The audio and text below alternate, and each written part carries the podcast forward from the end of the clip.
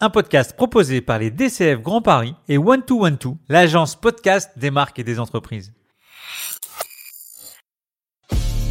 700 000. En France, ils sont 700 000 commerciaux et dirigeants commerciaux, avec chacun leur expérience, leur technique et leur savoir-faire. 700 000 professionnels qui chaque matin se réveillent avec un objectif, le closing. Quels sont les outils à leur donner, comment les faire travailler au quotidien et surtout comment les manager Je suis Stéphane Damota, directeur commercial chez Cégide et membre actif des DCF Grand Paris. Et j'ai décidé deux fois par mois d'aller à la rencontre des meilleurs leaders commerciaux et de les passer sur le grill pour découvrir tous leurs secrets. Closing, c'est parti Elle a accepté sans hésiter de se prêter à l'exercice. Elle est CEO de Wisecom, membre du Conseil économique et social et environnemental, présidente du COMEX 40 et élue à la CCI Paris. J'ai nommé Paola Fabiani. Salut Paola. Bonjour Stéphane. Comment tu vas? Ah, Ça va, plutôt bien. Bon Paola, j'ai ton CV euh, LinkedIn sous les yeux. Bravo, gros parcours, grosse activité. Je vais te laisser te présenter et je te propose de commencer par ton rôle au sein de Wisecom. Alors en, deux mots, euh, avec mes associés, on a créé Wisecom en 2005 et, j'ai pour rôle dans Wisecom à ce jour donc la présidence, mais aussi euh, les fonctions de finance, stratégie, communication et commerciale. Quelle est la, proposition de valeur de, de Wisecom? Alors, Wisecom, ce sont des centres d'appel, mais en 2005, on a pris le contre-pied du marché de la délocalisation et on s'est créé en plein cœur de Paris, avec l'idée de montrer qu'on pouvait avoir un modèle, d'une part compétitif et qualitatif, en étant en plein cœur d'une grande ville et en faisant donc du centre d'appel. Trois piliers le premier, eh bien évidemment, d'attirer un bassin d'emploi différent des, centres d'appel traditionnels et donc d'attirer des profils, donc des talents. En 2005, on parle bien sûr pas de talents. Donc, euh, premier point. Deuxième point, la fidélisation dans un métier où, à l'époque, il n'y a pas d'école, mais il y a toujours très peu d'écoles de formation, alors que on parle de la relation à distance à tous les niveaux, encore plus. Et donc, l'idée, c'est de fidéliser les ressources qu'on a pu attirer et sur lesquelles on va capitaliser. Et puis, le troisième point du modèle, proximité avec nos clients. Alors, proximité induite, puisqu'on est en plein cœur d'une grande ville, mais aussi proximité méthodologique avec l'idée d'être ce qu'on appelle un centre d'appel internalisé, externalisé. On entend par là d'être dans le prolongement d'un service interne des marques pour qui on travaille, que ce soit pour faire de la prospection B2B, mais que ce soit aussi pour faire du service client B2C. Quels sont tes clients aujourd'hui? Alors, ils sont dans différents secteurs, ils sont nombreux. On a beaucoup de références prestigieuses au fil de ces, de ces 16 ans de création. On a aussi bien des, clients dans l'automobile avec les leaders. On a plus de 70% des constructeurs automobiles, des marques hein, avec qui on travaille. On a des clients dans la banque et la finance, dans l'assurance, dans l'industrie, dans la promotion immobilière, le tourisme, le retail et le luxe. Donc vraiment une panoplie de secteurs d'activité assez diversifiés qui nous permettent en fait de proposer une expertise et un savoir-faire différent. Forcément, ce podcast, il est très teinté sales. Quand on pense à centre d'appel, on pense beaucoup à téléprospection. Mais je crois que le mot relation client est aussi fort que la partie acquisition de nouveaux clients. Alors en fait, c'est souvent un, métier euh, méconnu puisque effectivement, il a plein de facettes. Il a aussi bien, évidemment, comme tu l'as dit très justement, toute la partie téléprospection, inside sales. Donc là, on appelle pour le compte de marque d'autres entreprises avec différentes typologies de fonctions, que ça aille des directeurs commerciaux au DSI, au DG ou autres, aussi bien pour des entreprises qui sont des TPE, des PME, des ETI ou des grands comptes ou des sociétés du CAC 40. Donc ça, c'est une des parties du métier du centre d'appel. L'autre partie, comme tu l'as dit, c'est la relation à distance, c'est ce qu'on appelle le service client, qui est souvent plus orienté B2C, quoique le B2B développe de plus en plus son service client, avec notamment les différents canaux, alors canaux traditionnels qu'on connaît, le téléphone, le mail, mais aussi le chat, la visio, maintenant les réseaux sociaux, le WhatsApp, le Messenger et autres. Et puis on a un troisième pôle d'activité qui est tout ce qui est la baromètre qualité et l'audit, puisque en fait on a des auditeurs en interne qui testent les différents services clients et les différents process de vente de nos clients. J'ai du mal à, comprendre le, marché de, de, cette activité entre il est très gros, il est très petit. Il y a encore de la place pour des nouveaux entrants dans ce marché-là? Alors effectivement, il y a déjà un fait qui est assez méconnu, c'est que la France est leader mondial des centres d'appel. Alors ça, ça, ça étonne tout le monde, parce que tout le monde a un peu tendance à se dire, alors quand je dis centre d'appel, je mets aussi à chaque fois téléprospection et, et service client, mais tout le monde se dit, évidemment, c'est anglo-saxon. Eh ben non, pas du tout. Le leader mondial, Téléperformance, qui vient de rentrer au CAC 40, et qui est leader mondial, et dans le top 5 mondial, il y a trois Français. Donc déjà, on est sur un marché de leaders. Et en plus, on est sur le marché d'origine des leaders. D'où la complexité d'émerger. Le deuxième point, c'est qu'en plus, on est sur un marché assez mature. Il y a eu beaucoup de consolidation depuis les années 2000, beaucoup de rachats, de fusions pour justement créer, créer notamment ces leaders. Et donc, bah, pour planter un peu le décor, un marché pas forcément évident pour émerger, se créer en 2005 avec un nouveau positionnement. Et ça a un peu été tout notre enjeu, c'est justement d'arriver à émerger, de prouver qu'on pouvait exister et voire même plus proposer une vraie valeur ajoutée, une vraie solution, une vraie alternative, en étant dans ce marché à la fois de leader et en même temps très mature. Est-ce qu'il y a une méthode aussi euh, Wisecom un peu particulière. J'aime pas le mot ADN parce qu'on l'utilise un peu à toutes les sauces, mais il y a effectivement quand même je dirais, des valeurs Wisecom, un positionnement Wisecom. Déjà, la première pierre du modèle est là un peu à travers le parcours des associés, nos parcours donc, puisqu'on a tous commencé un peu par hasard en parallèle de nos études au téléphone, on a évolué chez, chez différents leaders, et puis on a été aussi du côté client, puisque pour ma part, par exemple, j'étais directrice des ventes chez Neuf Télécom. On s'est réunis autour d'un projet qui était de se dire on part fort de notre expérience, qu'est-ce qui manque dans les centres d'appel? C'est comme ça qu'on a créé Wisecom. Donc c'est vraiment un savoir-faire qui part de la base, qui part du terrain, qui part du métier. Ça, c'était c'est vraiment, je pense, une valeur qui est essentielle pour nous euh, chez Wisecom. Après, le deuxième ADN Wisecom, c'est de se dire, on est dans un métier qui finalement est à, à la croisée des chemins entre l'industrie et le service puisqu'on a d'un côté on est un métier de service, mais en même temps on a beaucoup des méthodologies, des KPI, etc. de l'industrie. Et donc, en fait, finalement, tout l'enjeu, pour beaucoup, ça a été de se dire comment on industrialise. Bah, nous, finalement, on s'est dit comment on remet l'homme au cœur du système. Et c'est finalement un peu l'histoire de Wisecom. C'est comment mettre l'homme, la valeur ajoutée humaine, au cœur du système et comment justement permettre, grâce à ça, d'être compétitif, d'apporter plus de qualité, de sortir un peu du côté discours robotisé et vraiment d'être dans le quelque part dans la continuité de la marque, de l'entreprise et des messages qu'elle souhaite passer. Donc d'incarner finalement cette entreprise. C'est ça Wisecom.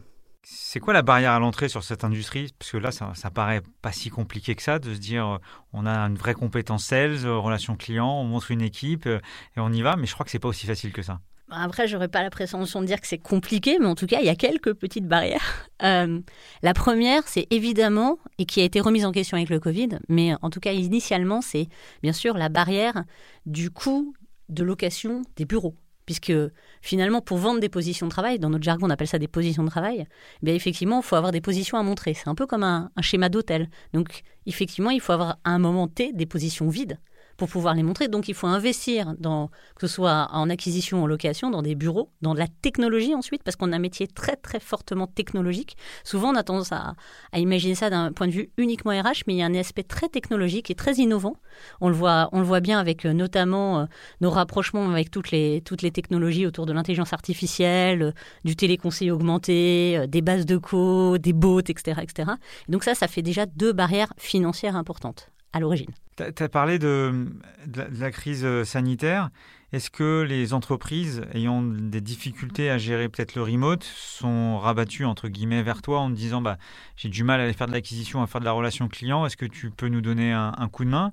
Est-ce que ça, ça a été un, Alors, un axe? Je dirais que même avant même les entreprises, si tu veux, tu as eu finalement des volumes de la part du grand public très importants puisque les boutiques étant fermées, ils se sont reportés en premier sur le web et en second sur les services clients, en amont de la vente ou en aval de la vente.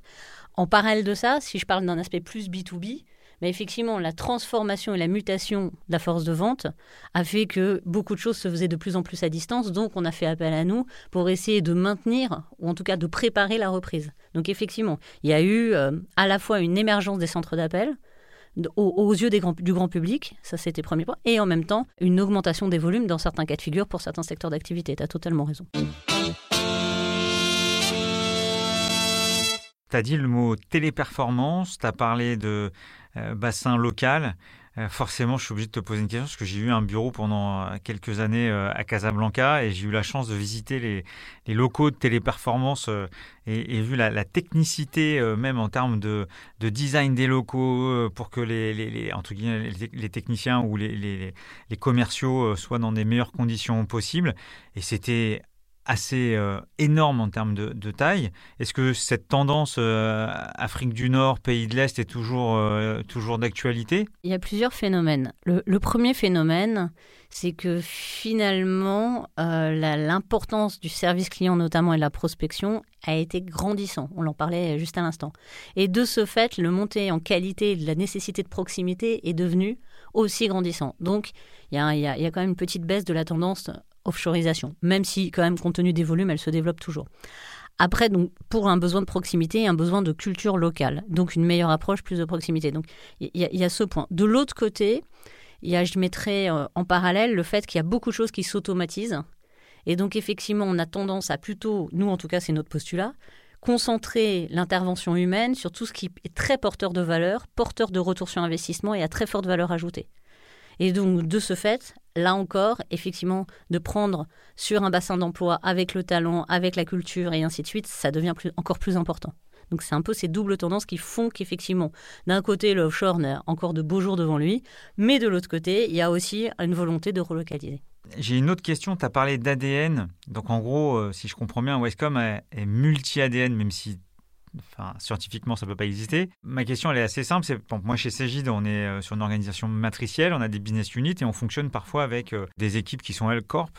Et c'est parfois assez difficile de transmettre l'ADN de la business unit à des gens qui sont en transverse. Comment tu fais pour avoir des équipiers, des collaborateurs qui, en fonction de chaque euh, mission, arrivent à embarquer l'ADN de la grande entreprise, de, la TPE ou de la start-up? Nous, tout l'enjeu a été là. C'est-à-dire que déjà, d'avoir, quand je disais qu'un des piliers, c'est d'abord d'avoir un large bassin d'emploi et d'attirer des personnes qui ne seraient pas venues traditionnellement au métier du centre d'appel ou de la téléprospection, ben, ça veut dire derrière tout de suite, c'est se donner le choix dans les profils puisque tu as plus de volume de candidats, et donc tu peux mieux choisir le bon candidat qui a une vraie appétence avec le secteur d'activité, parce que déjà, il y a un premier point, c'est le secteur d'activité.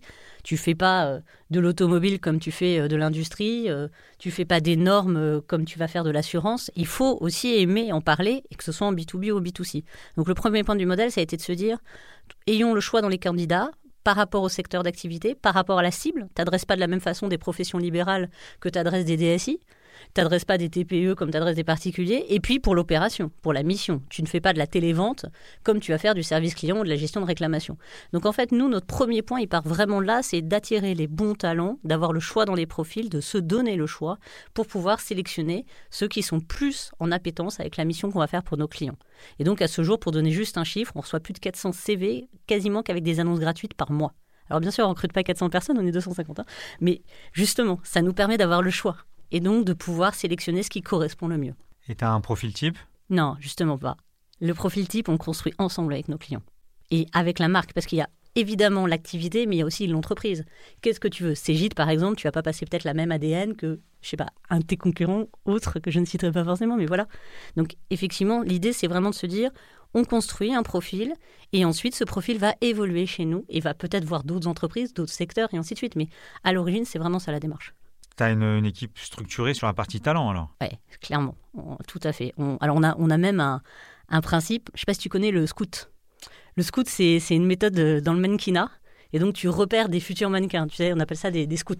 Non, je ne connais pas. Et donc, euh, et on a repris l'expression parce qu'on trouvait ça très sympa. Et puis, ça casse un peu l'image, tu vois, du centre d'appel. Et donc, on repère des talents, que ce soit dans nos, en général dans nos effectifs, que ce soit pour un futur poste, sur des missions similaires, sur d'autres missions, voire même pour évoluer. On a 90% de nos managers qui viennent de nos terrains, y compris nos directeurs. Donc tu as un gros cursus. Euh, un gros parcours de formation et d'évolution. C'est un des arguments majeurs pour fidéliser les gens. C'est un tremplin, le centre d'appel. Tu parlais de méthode tout à l'heure, de ne pas être automatique. Donc euh, si je dis script, tu réponds quoi? Je réponds trame et encore, plutôt passer les messages et les valeurs de la marque. D'accord, mais comment tu fais pour monter en compétence quelqu'un qui connaît un peu l'écosystème ou le secteur pour lui, pour lui faire dire ce qu'a envie de dire l'entreprise? Bah justement, en fait, tu commences déjà par ne pas mettre un script. Parce qu'en fait, sinon, il reste dans son script. Et du coup, il répète, et c'est là où toi, en tant que prospect, bah, tu vas pas, euh, tu vas pas valider. Donc le premier point, c'est déjà ce qui est forcément plus difficile, c'est finalement d'acquérir les valeurs et les bénéfices de la marque, du positionnement de l'entreprise et du produit. Et donc pour ça, une de nos activités, quoi. Je dirais que si on décorrèle les activités du centre d'appel, une de nos activités majeures, au-delà du, recrutement, comme tu l'as compris et que je l'ai décrit, c'est aussi la formation. Nous, finalement, une grosse partie de, notre job, c'est de rendre accessibles des formations complexes.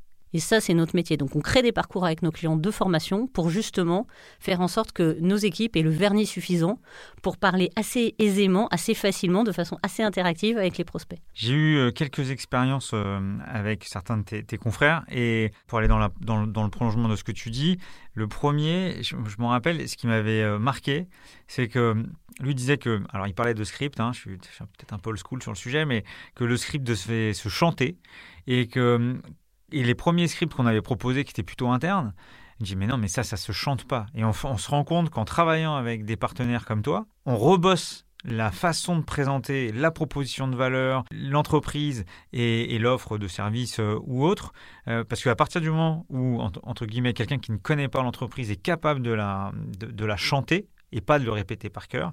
Ça, c'était un, premier retour que j'ai trouvé assez intéressant. Le deuxième, euh, sur lequel j'étais assez craintif et j'ai fait une mission il n'y a pas très longtemps, notamment sur des très grands comptes. Mhm. C'était de dire mais comment mon, équipe euh, grand compte va pouvoir se connecter avec euh, l'équipe euh, SDR externalisée. Donc SDR, pour, pour, les, pour ceux qui nous écoutent, c'est un terme assez moderne pour, pour indiquer téléprospection ou inside sales ou, ou, autre. Et l'objectif est de pas forcément de prendre juste un rendez-vous, mais de mettre en, face à face un, commercial et un décideur de, l'entreprise. Et, c'est vrai que j'étais assez euh, agréablement surpris sur la connivence qui a été rapide entre les SDR et l'équipe euh, qui a compte et la capacité du SDR à capter le marché.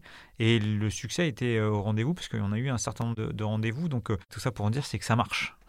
oui, c'est vrai. Je, je redonnerai juste une petite anecdote par rapport à ce que tu dis. Historiquement, on appelait ça des téléacteurs. Et tu sais pourquoi on appelait ça téléacteurs? Non. Mais parce qu'en fait, dans les années 80-90, donc là on était essentiellement en émission d'appel, en prospection, téléprospection, c'était souvent des intermittents du spectacle qui en fait faisaient ce rôle pour compléter leur salaire. Et donc ils jouaient finalement. Et, c'est totalement ce que tu dis et, dans, dans l'état d'esprit, c'est qu'à un moment, quand un acteur joue sur scène, il débite pas un script, il l'interprète. Et, je pense qu'il y a une vraie notion par rapport à ça. Il y a un dernier point que je, veux aborder euh, en, creusant ta, proposition de valeur et, ton organisation, c'est aussi euh, euh, un point qui pour moi important, c'est que toi, tu dois t'insérer dans une stratégie d'acquisition, marketing, business.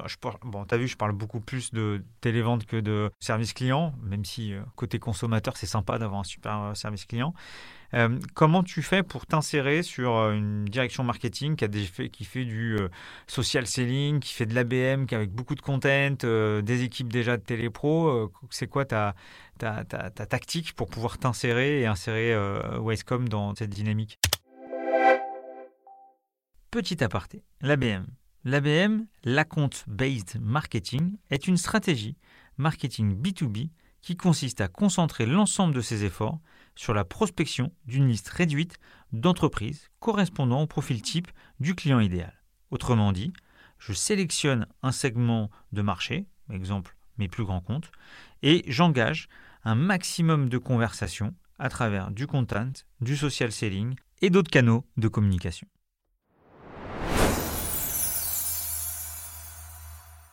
Ce que j'ai oublié de dire euh, pour, répondre pour partie à ta question, c'est un des métiers qu'on fait aussi chez Wisecom, c'est le conseil, du pur conseil en stratégie d'acquisition commerciale et euh, fidélisation autour de l'expérience client plus. Euh, donc effectivement, on a quelque part naturellement ce rôle avant tout, et moi c'est ce qui m'a plu hein, dans métier de centre d'appel quand j'ai évolué, ce qui m'a plu c'est ça, c'est ce rôle de conseil. C'est finalement on va écouter la problématique de notre client, B2B, B2C Est-ce que c'est de l'acquisition, lancement de nouveaux produits, référencement, réassort, euh, réseau, distribution et autres? Et derrière, on va essayer d'y apporter, avec les composantes qu'il va nous présenter, voire même de lui proposer d'autres solutions, un, quelque part un parcours sur mesure d'acquisition. Et donc, ça intègre les différents banques que tu citais, mais pas que, parce que par exemple, chez Wisecom, on a créé un lab innovation. Et le but de ce lab, donc euh, au début c'était un comité innovation, maintenant c'est devenu un lab innovation parce que ça a pris de l'ampleur, c'est de sourcer des nouvelles technologies. Donc, on les rencontre par différents biais, où elles viennent à nous, on va les chercher, on les voit et ainsi de suite. On les teste, donc on fait un POC, avec en général l'accord d'un client qui est un peu, euh, qui, qui en général une offre particulière. Et si le POC se passe bien, ensuite on le propose dans d'autres cas de figure. Et donc, ça nous permet d'avoir finalement un catalogue de solutions à proposer en complément de notre offre initiale d'acquisition euh, et, de centre d'appel ou téléprospection. Et donc ça, ça permet finalement de jouer le rôle de capteur, d'observateur, et finalement de, de, toujours aider et accompagner nos clients pour être à la pointe de l'innovation, anticiper les nouvelles tendances et autres, parce que ça bouge très vite. quoi. Et côté data, c'est toujours un sujet entre les RGPD, les échanges de base, le travail entre les différents CRM. Euh, moi, on le subit parfois nous aussi. Donc, euh, c'est quoi ta, position euh, là-dessus? Est-ce que déjà la data est un, axe d'offres complémentaires de ton côté? Et de l'autre côté, est-ce que parfois c'est assez difficile de collaborer, notamment avec les grands groupes? Il y a deux questions bien complètes. la première, c'est que la data, effectivement, c'est essentiel. On, développe même des stratégies. Maintenant, il y a des tendances, des livres qui disent que c'est l'économie d'influence. Et, notamment, et la souveraineté numérique qui est accrochée à la data est très très importante. Donc la data, finalement, c'est une forme d'influence, ça devient même presque aussi important que la finance. Donc oui, la data, son exploitation, c'est clé, c'est au cœur de nos systèmes. Et j'aurais tendance à dire, et là je vais revenir sur la partie B2B, justement téléprospection, 50% de réussite d'une bonne opération, c'est d'avoir les bonnes data. C'est clair et net. Tu peux mettre le meilleur téléprospecteur, le meilleur vendeur du monde. Si tu n'as pas les bonnes data, il ne se passera rien. Et si tu ne sais pas les exploiter, tu ne se passera rien non plus. Donc en fait, il y a trois temps dans la data. Il y a la data initiale, il y a l'historique et tout ce qui s'est passé sur cette data et comment la réexploiter derrière. Et je pense que c'est clé. Donc ça, c'est un point de ta question. Le deuxième point, c'est la RGPD. Oui, c'est compliqué. Euh, il y a des, c'est pas forcément. Alors maintenant, ça y est, on est de plus en plus rodé et, ça fonctionne bien. On a, on travaille avec des très grands groupes du CAC 40 notamment, donc qui sont très très exigeants, que ce soit dans l'automobile ou dans l'industrie, pour pas les citer, ou dans l'assurance. Donc ils sont très exigeants au niveau du RGPD. Ça y est, on, a, intégré cette, cette donnée, on la traite correctement, on a mis en place euh, toutes les mesures de protection qu'il faut, mais forcément, ça complexifie les choses. Je crois qu'on a bien compris euh, ta proposition de valeur. Juste un petit rappel sur, euh, tu as parlé de 250 salariés, c'est quoi la taille? Et notamment comment tu vas chercher ton propre euh, business? Alors, donc bah, déjà de 250 salariés, un peu plus de 10 millions d'euros de chiffre d'affaires. et trois sites dans Paris, deux dans le 8e, un dans le 10e. Donc ça c'est pour et maintenant une partie en télétravail, donc justement. Après comment comment on va chercher le business? Ben, longtemps on s'est développé beaucoup par bouche à oreille on a commencé, on a créé la société assez tôt, on avait 25 ans. Donc effectivement, c'est beaucoup développé en bouche à oreille par nos clients. Je pense qu'on a une satisfaction client euh, qui est, qui est vraiment bonne. Et, et je pense qu'il n'y a rien de mieux comme ambassadeur qu'un client qui parle de toi. Donc ça, ça a été un, gros levier. Et puis, euh, fur et à mesure, et ainsi de suite, on a développé du réseau, puis ensuite on a développé des événements, de la prospection. Mais c'est vrai qu'on est venu tardivement à la prospection parce que le cordonnier est toujours le plus mal chaussé. Donc voilà. Et, maintenant, on développe des techniques euh, qui sont avec des solutions de LinkedIn ou autres, etc. Donc là, on, est en train d'étoffer et de mettre l'ensemble de la palette qu'on est capable de faire pour nos clients chez nous et, pas mal de com aussi euh, sur un certain nombre de choses. Bah justement, la semaine prochaine, je suis au CRM Meeting. c'est un salon à Cannes où, expose un certain nombre d'acteurs euh, autour de aussi bien de la data, du CRM euh, et du centre d'appel. Tout à l'heure, on a parlé du remote et on a parlé de la, crise sanitaire. comment tu as géré notamment sur euh, aussi tes propres forces commerciales le remote? Alors le remote, c'est un, c'est un large sujet. étrangement, tout le monde penserait que les centres d'appel sont très très habitués au, télétravail et pas du tout. Alors que bon, on dirait, vous avez toutes les technos, vous pouvez travailler sur ordi et ainsi de suite, vous pilotez déjà toutes les stats à distance. Oui, mais non, en fait, c'était pas, c'était pas un usage traditionnel. Alors nous, on a peut-être eu, euh, on a peut-être été un peu euh, quelque part entraîné à cause ou grâce aux gilets jaunes et aux grèves, en étant en plein cœur de Paris forcément, où c'est un peu essayé au télétravail avant l'heure. Ça nous a permis euh, de pouvoir mettre 100% de nos salariés en télétravail à l'annonce du premier confinement. Le lendemain de l'annonce, et ça, on est quand même très fiers, et je suis très fier des équipes parce que ça a été un travail, c'était un sacré challenge. Après, que ce soit commercialement ou pour les équipes, des deux côtés, il y a un énorme rôle, c'est celui du manager. Moi, je pense qu'on est dans une culture latine, on est français, on est dans la culture donc du non-verbal, on est dans la culture de, moi j'appelle ça le concept de la machine à café. Il y a beaucoup de choses qui se règlent dans la machine à café, à la machine à café. Et effectivement, le télétravail, ça a rabattu toutes ces cartes-là. Et ça a posé énormément de problématiques, notamment aux managers. Donc nous, on a beaucoup travaillé sur la formation de nos managers à piloter à distance, même si on avait tous les outils de contrôle. Hein. Mais pour autant, Le contrôle, ce n'est pas tout. Il y a effectivement comment tu passes les messages, comment tu pilotes, comment tu juges la performance quanti, mais aussi quali, et pas que quanti, parce qu'à distance, c'est beaucoup, c'est très vite que des chiffres. Et donc, on, a énormément travaillé sur ces points-là. je pense que là, maintenant, on arrive sur un modèle qui est plutôt fiable, même. On n'a pas eu de baisse de productivité, contrairement. Et, et je pense que ça permet aussi un certain bien-être si c'est bien fait et si c'est pas systématisé. Je te rejoins complètement chez Cégide aussi. Euh, lorsqu'il y a eu le premier confinement, c'est sûr que ça a été plus simple sur les équipes euh, euh, qui étaient sur le terrain que les purs sédentaires, même si techniquement c'était plus facile. C'est vrai qu'il y a une culture de, de la proximité, d'être souvent ensemble, d'être tout le temps ensemble. Et on a mis un peu plus de temps parce que justement ils avaient, ils avaient moins l'habitude. Donc, et maintenant on a aussi réussi complètement cette, cette mutation où les sédentaires arrivent aussi à, à télétravailler beaucoup mieux. Si on revient sur, euh, sur ton parcours, bon, euh, ton parcours, si tu as commencé à 25 ans, je pense qu'il y a peu d'expérience avant. J'ai commencé tôt. Alors, mon, parcours en deux mots, donc moi, j'ai un parcours euh, universitaire. J'ai fait un doc d'éco, ensuite j'ai commencé un diplôme d'expertise comptable. Et en parallèle de mes études, euh, donc j'ai passé mon bac relativement tôt, et en parallèle de mes études, je suis tombée par hasard dans les centres d'appel et dans la téléprospection, la téléperformance, qui était à l'époque à Paris. Et donc à 18 ans, j'ai commencé au téléphone. En parallèle de mes études, j'ai rapidement évolué, et puis d'évolution en évolution, j'ai fait donc euh, très classiquement manager, ce qui m'a beaucoup plu, parce que j'ai découvert le management, qui est un, domaine qui me passionne et qui est, qui est quelque part jamais, jamais abouti. Euh, et puis, j'ai pour finir, euh, ensuite, directrice des opérations du groupe Armatis. À 24 ans, et là, j'ai été recrutée par mon client, qui était Neuf Télécom à l'époque, pour piloter et prendre la direction des ventes au grand public. Et un an plus tard, avec mes associés, donc fort de cette expérience, euh, encore une fois, prestataire et annonceur, on a pu voir notamment chez Télécom, on a pu monter des centres d'appel euh, en France, en offshore, interne, externe, partout. J'ai pu voir un peu en nearshore tout, tout ce qui se faisait. Eh bien, on, s'est réunis autour du projet de, de Wisecom, de proposer une solution innovante, atypique, alternative à ce qui se faisait sur le marché du centre d'appel. Donc, on a créé Wisecom en 2005. Côté études, tu as dit doc déco. Et ensuite un DECF, c'est un diplôme d'expertise. C'est un des niveaux du diplôme d'expertise comptable. c'est pas l'expertise comptable, pas tout. Tu sais que c'est pas à peine de me l'expliquer vu que je travaille avec les experts Oui, c'est vrai. Bon, on a parlé de Westcom. J'ai en introduction euh, présenté aussi un certain nombre de tes différents engagements euh, et rôles. Bon, j'ai fait exprès d'en oublier un. Je ne sais pas si tu t'en rendu compte ou pas. C'est pour qu'on en parle.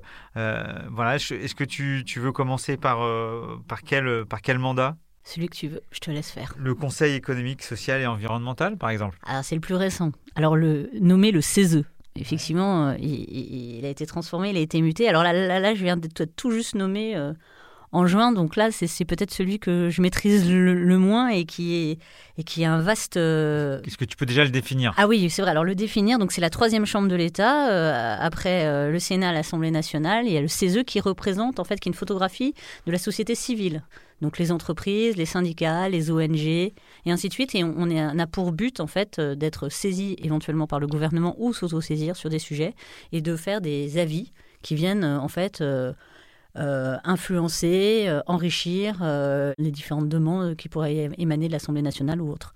Voilà, pour le fonctionnement à peu près. Donc, un rôle très. On intègre la, convention citoyenne justement et la consultation citoyenne en fait au CESE depuis peu. il y a eu une réforme du CESE qui était assez importante. Et donc voilà. Et là, je débute.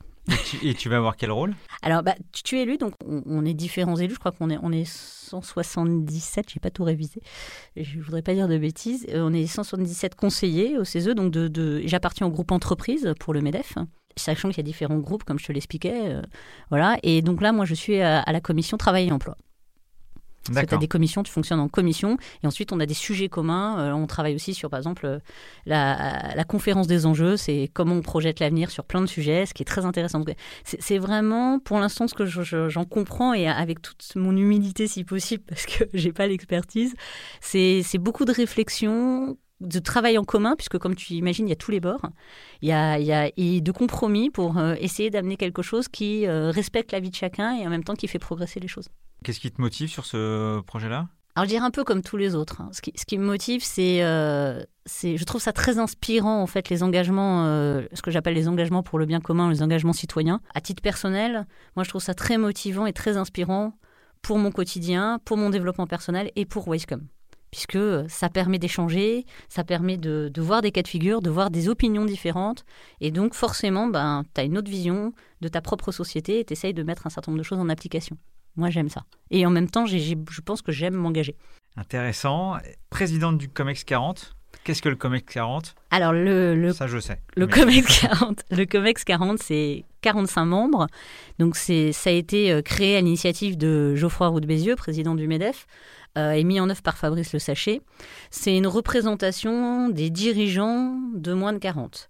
Donc il y a 45 membres, 23 femmes, 22 hommes, 75% des secteurs d'activité représentés, 80% des territoires représentés, et puis une photographie complète euh, du tissu économique français, donc euh, un, tiers start-up, euh, un tiers PME ETI et un tiers dirigeant de, grands comptes ou sociétés du CAC 40. On a trois rôles pour faire très court. Un, évidemment, de, synergie, de rencontre, d'échange avec des grands patrons, des politiques, des think tanks, des ONG, des influenceurs et autres. Un deuxième, c'est soit de s'auto-saisir, soit d'être saisi par le président euh, du MEDEF sur des sujets d'actualité pour qu'on lui donne notre avis ou notre vision des dirigeants de moins de 40.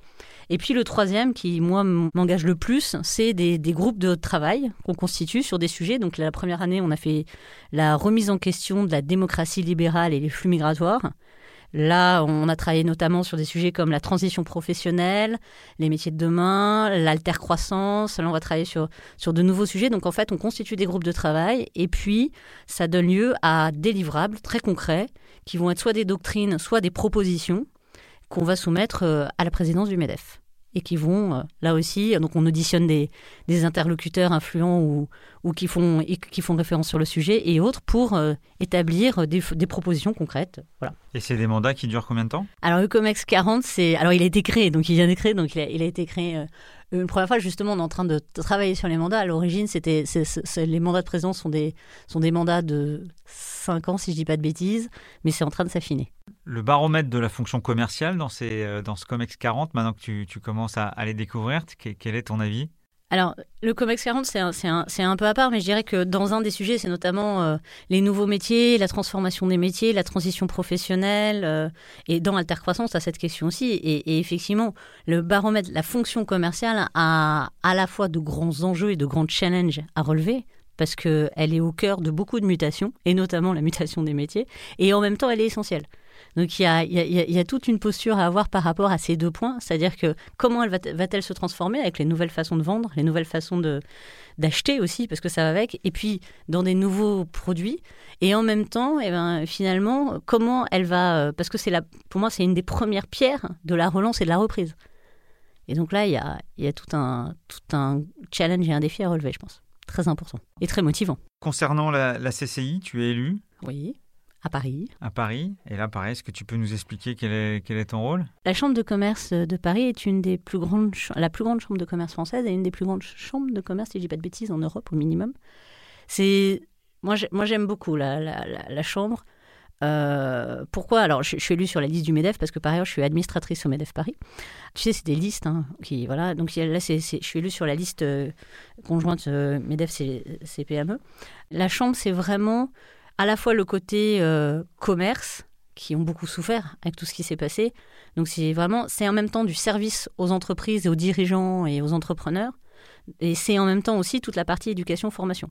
La Chambre de commerce, elle possède euh, les, différents salons. On vit Paris, euh, donc Porte de Versailles, le Palais des Congrès, Villepinte, ça appartient à la chambre de commerce. Alors, c'est aussi les écoles de commerce, les différentes écoles, euh, bah, toutes les écoles de commerce notamment, mais aussi Ferrandi, euh, les, écoles autour du parfum et autres, et Ptica, etc. C'est aussi la chambre de commerce. Donc, c'est un rôle très, très, très, très important et, qui est assez méconnu, je trouve. Je, pense que par réflexe, on, connaît mal le rôle des chambres, alors qu'elle fait beaucoup, beaucoup de choses, tant au niveau du service, du niveau du lobbying, qu'au niveau de son rôle par rapport aux trois, trois piliers que j'ai donnés et plein d'autres. C'est vrai que quand on a le nez dans le business, euh, dans ses clients, dans la croissance, c'est assez. pour ça que je te pose pas mal de questions euh, en tant que néophyte. Euh, je découvre les impacts. je crois que je t'ai déjà posé la question, mais c'est quoi le lien entre, entre chacun de tes mandats et, et, et Donc je pense que tu as, as, répondu que c'était voir d'autres choses et de pouvoir progresser. Bon, maintenant, je, sans surprise, euh, j'avais fait exprès de, rater un de tes mandats puisqu'on est ensemble au conseil d'administration euh, des DCF euh, Grand Paris. Quel est ton, ton rôle au sein des DCF tu as gardé le meilleur pour la fin. C'est ça. Euh, alors, mon, rôle au, sein des DCF, donc moi je, suis, je suis administratrice et en même temps je suis vice-présidente du collège SPME avec mon ami et, partenaire euh, Cyril. Notre rôle, il est multiple. Hein. je pense que tu, le présenterais sûrement bien mieux que moi, donc euh, j'essaye de faire ça à court.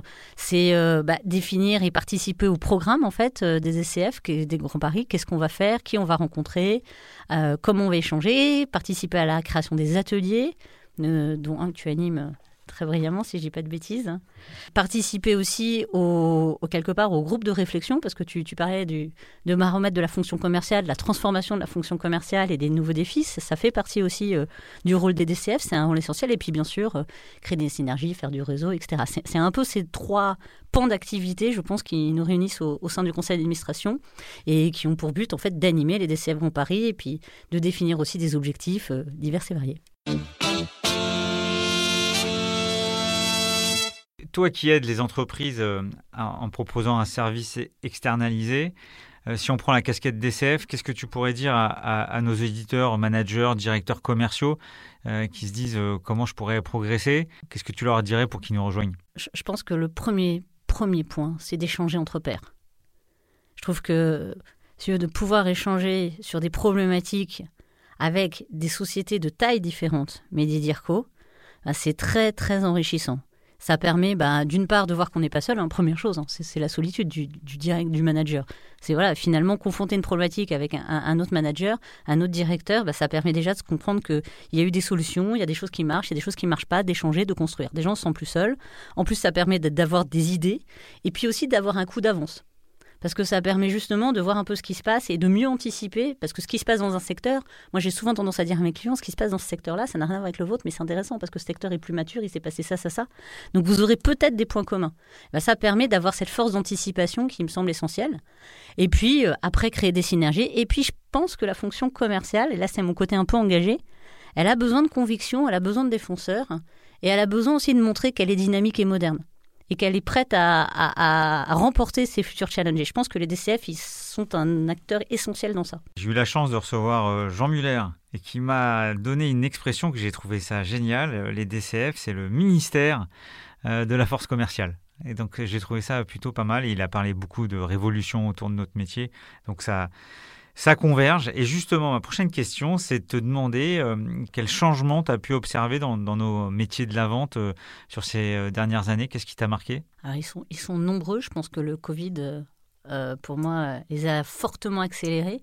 Mais je pense qu'effectivement, bah, l'émergence, moi, ce que je note sous la forme du modern selling, tu parlais tout à l'heure de la data. Hum, et effectivement, la maîtrise de la data, c'est quelque chose qui est essentiel et qui maintenant est incontournable, la présence sur le digital.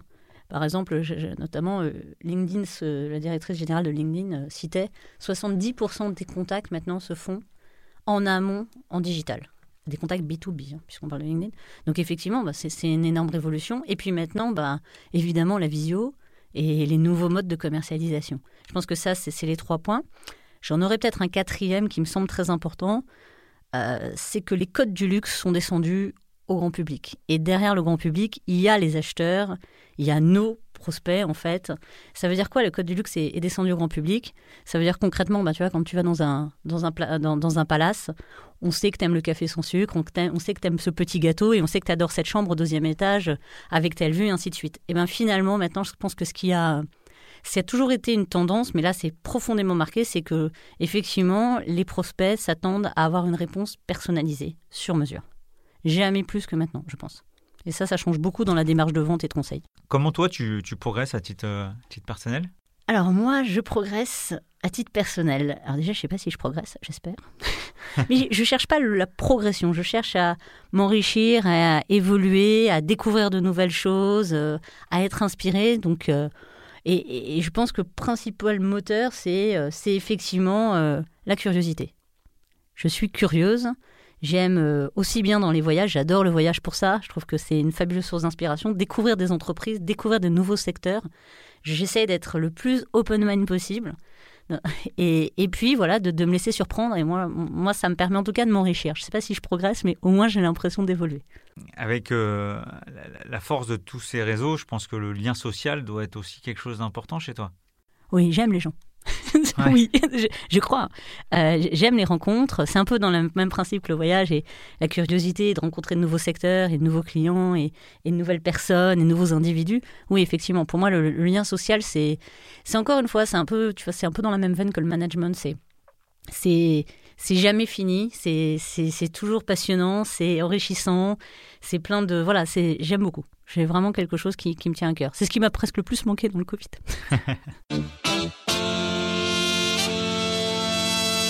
Qu'est-ce que tu peux conseiller à nos auditeurs en termes de livres ou de podcasts? Il y en a un, mais c'est plus d'inspiration euh, philosophique. Moi, moi, il y a quelqu'un que j'aime beaucoup et que je trouve totalement d'actualité, hein, d'autant plus malheureusement avec ce qui se passe par exemple en Afghanistan.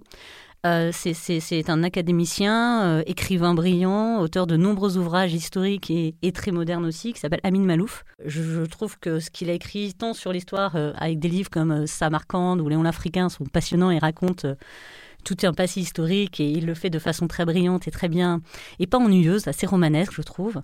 Et en même temps, sur des livres comme Le dérèglement du monde ou des choses comme ça, qui sont des livres beaucoup plus récents et qui traitent euh, des problématiques géopolitiques euh, qu'on vit quotidiennement et, et auxquelles je pense on ne peut pas, qui sont incontournables en fait. On peut pas, à l'heure de la mondialisation, mais en même temps d'un retour sur nous-mêmes, toutes ces questions-là, on peut, on, on peut pas les écarter.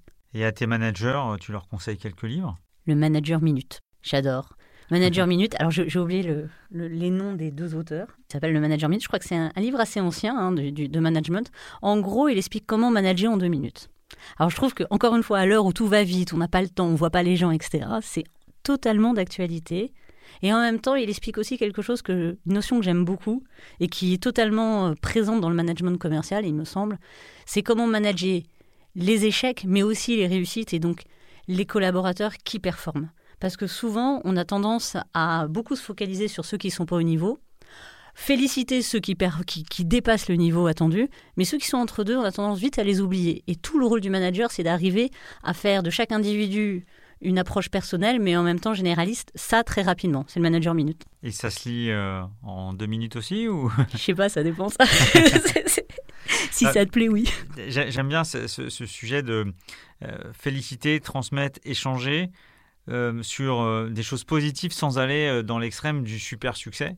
Et pour ça, moi, j'ai un tips à partager, c'est que j'adore dans un site qui s'appelle Management 3.0, c'est le, les kudo cards. Et en fait, tu fais un meeting une fois par mois avec tes collaborateurs ou dans ces coups d'eau, tu les remercies et chacun se remercie. Donc, tu as des cartes, je suis trop fier, merci. Donc, tu mets le prénom de la personne, tu mets pourquoi et tu l'accroches au mur et tu lui dis. Et souvent, c'est des petits merci, de petites choses qui sont du quotidien. On s'en rend pas compte. Et quand on sort de ces réunions-là, eh ben, on est boosté parce que euh, on, voit que ce qu'on fait, ça compte. Et même si c'est parce que même si j'ai pas pris le plus gros deal du mois ou j'ai pas fait le, le, meilleur à la meilleure stat euh, euh, au support téléphonique, bah, je vois que mes collègues trouvent que ce que je fais tous les jours, je le fais bien. Bon, je, je, digresse un peu, mais ça m'a fait penser à ça. Très bonne idée. Je, je, mettrai dans, dans, les notes du, du podcast le, site est, est, vraiment, est vraiment chouette. Je parlais de livres, mais je crois que toi, tu as pris un peu de temps pour, euh, pour rédiger un, essai. Tu peux nous en parler? Alors j'ai écrit un, essai en 2018 qui s'appelle euh, Le savoir n'est plus le pouvoir. Alors comme tu l'as bien dit, ce n'est pas du tout un roman, c'est un essai. C'est un essai qui traite du sujet suivant. Euh, l'intelligence artificielle, c'est une des plus grosses révolutions sur le savoir, sur la connaissance depuis Gutenberg, Gutenberg l'imprimerie, qui a permis en fait de démultiplier le savoir. Et l'intelligence artificielle, finalement, c'est de transmettre ou de mettre le savoir dans une machine. Et, cette révolution, à la fois, elle fait très peur parce que tout le monde se pose la question mais est-ce que je vais être remplacé par la machine? Et mon essai traite. Alors, c'est un essai optimiste. Hein, mais il, traite du fait que l'homme a quelque chose que la machine ne pourra jamais avoir, qui s'appelle le talent. Alors je trouve que dans cette émission, c'est parfait parce que le talent commercial, il est essentiel mais le talent relationnel, le talent émotionnel, le talent aventurier. Je cite les, grands aventuriers comme Saint-Exupéry par exemple ou autres. Et effectivement, eh bien pour moi, l'intelligence artificielle va permettre de traiter les tâches répétitives, d'améliorer euh, la connaissance, le savoir, mais pour autant, elle ne se substituera pas au talent humain. Et voilà. Et ça explique en fait finalement sur comment faire en sorte d'allier cette révolution et en même temps le talent, et je le, je le traite sur les différents pans de notre société, que ce soit l'éducation, euh, l'entreprise, le salariat, l'économie, et puis ensuite avec une vision un peu plus mondiale. Le savoir n'est plus le pouvoir. Et, après, tu, tu, tu l'appliques à certains métiers ou... Dans l'essai, je, je, prends énormément de, de, de, cas en fait que j'ai pu voir. Euh, euh, que ce soit des, cas de, de métiers, d'entrepreneurs, d'entreprises ou, euh, ou des cas pratiques divers et variés. Je cite beaucoup d'exemples. Ce qui, m'a beaucoup plu dans le fait de réaliser cet, essai, c'est surtout toutes les recherches que j'ai pu faire qui m'ont beaucoup apporté. Euh, pour justement, et donc ça, ça me permet de d'étayer en fait mes propos à travers ces exemples et ces recherches. Ouais, bah, ça me fait penser tout de suite à une chose, c'est que euh, moi, je suis dans le métier de l'expertise comptable, donc l'intelligence artificielle est, très impactante. Et Laurent Alexandre avait une punchline en disant 100% des comptables sont en chômage dans, en, 2000, en 2030. Évidemment que non. Ces outils-là font gagner du temps et optimiser euh, pour que le temps réel euh, et le temps qui apporte de la valeur ajoutée aux clients, ils en aient de plus en plus. Et on est complètement en face. Donc, bah, je vais, m'amuser à, lire, à lire ton essai. Euh, écoute, euh, si euh, avais la, tu rencontrais un, jeune, un jeune étudiant de business school qui s'apprête à, à, avoir sa première expérience, qu'est-ce que tu lui conseillerais? Alors exactement ce que j'ai pas fait au début, et bizarrement par rapport à tout ce que tu viens de citer, des mandats que je peux avoir maintenant, faire du réseau. Je t'ai bien rattrapé. Mais on a mis beaucoup de temps avant de faire du réseau, on n'a pas du tout fait, et sûrement par peur. Hein. Alors du réseau, ça peut être soit du réseau vraiment engagement comme, ça, comme je peux le porter à travers certains mandats, mais ça peut être aussi des clubs, des clubs d'échange, de rencontres, du réseau pur, de, des clubs business. Donc il y a plein. Je pense que nous, on n'en a pas fait sûrement par. Euh, on avait peur, on pensait ne pas connaître, etc. Mais l'idée, c'est qu'en fait, le réseau, il faut y aller, il faut se lancer. Puis une fois qu'on y est, on prend ce qui nous plaît, un sujet, on y va. Et puis au fil du temps, eh ben, je pense qu'on on voit vraiment un apport. Et je trouve que cet échange, alors peut-être parce que j'aime particulièrement le lien social, mais cet échange, c'est un vrai bénéfice et, on gagne beaucoup, beaucoup de temps euh, par la, transmission de l'expérience et du savoir de chacun. Oui, et puis on, peut en profiter pour euh, aussi dire que chez les DCF, il y a aussi une section junior. Et, Tout à fait. On n'est pas uniquement ouvert aux, DIRCO et aux managers commerciaux, mais si des jeunes commerciaux veulent découvrir un, premier réseau, ils peuvent venir également euh, au DCF. Bon, bah, Paola, j'ai beaucoup aimé notre, euh, notre échange. C'était très riche. Euh, très intéressant. Moi, j'ai trois temps forts euh, qui m'ont marqué. Le premier, par exemple, c'est le service client et la transformation du service client boutique vers le web. C'est vrai que je, on n'imagine pas l'impact que ça a dû avoir entre aller voir sa boutique et, d'avoir la rapidité d'appeler son service client. Et on a quand même quelques expériences euh, maintenant en tant que consommateur avec des expériences clients qui sont quand même incroyables, avec des gens au bout du fil qui sont vraiment très très forts. Je ne vais pas citer de nom de marque, mais, c'est euh, euh, une transformation très puissante et c'est les, fameux codes du luxe dont tu parlais. Donc voilà, service client, code du luxe. Le deuxième, il faut que je creuse parce que méthode scout, ça m'a interpellé. je trouve ça assez sympa. Et le troisième, on a parlé, tu as parlé beaucoup de tes réseaux, de tes, euh, euh, du lien, de, de, de, de l'impact que tu mets dedans. Est-ce que ça peut, ça peut t'apporter? Et là, même sur ma question du, conseil aux jeunes, et, c'est vrai que pour moi, euh, le réseau est, quelque chose d'hyper, d'hyper important et ça peut, ça peut apporter. Quand tout à l'heure, je t'ai posé la question comment tu progresses, tu aurais pu me répondre grâce au réseau parce que c'est aussi la rencontre, la rencontre des gens.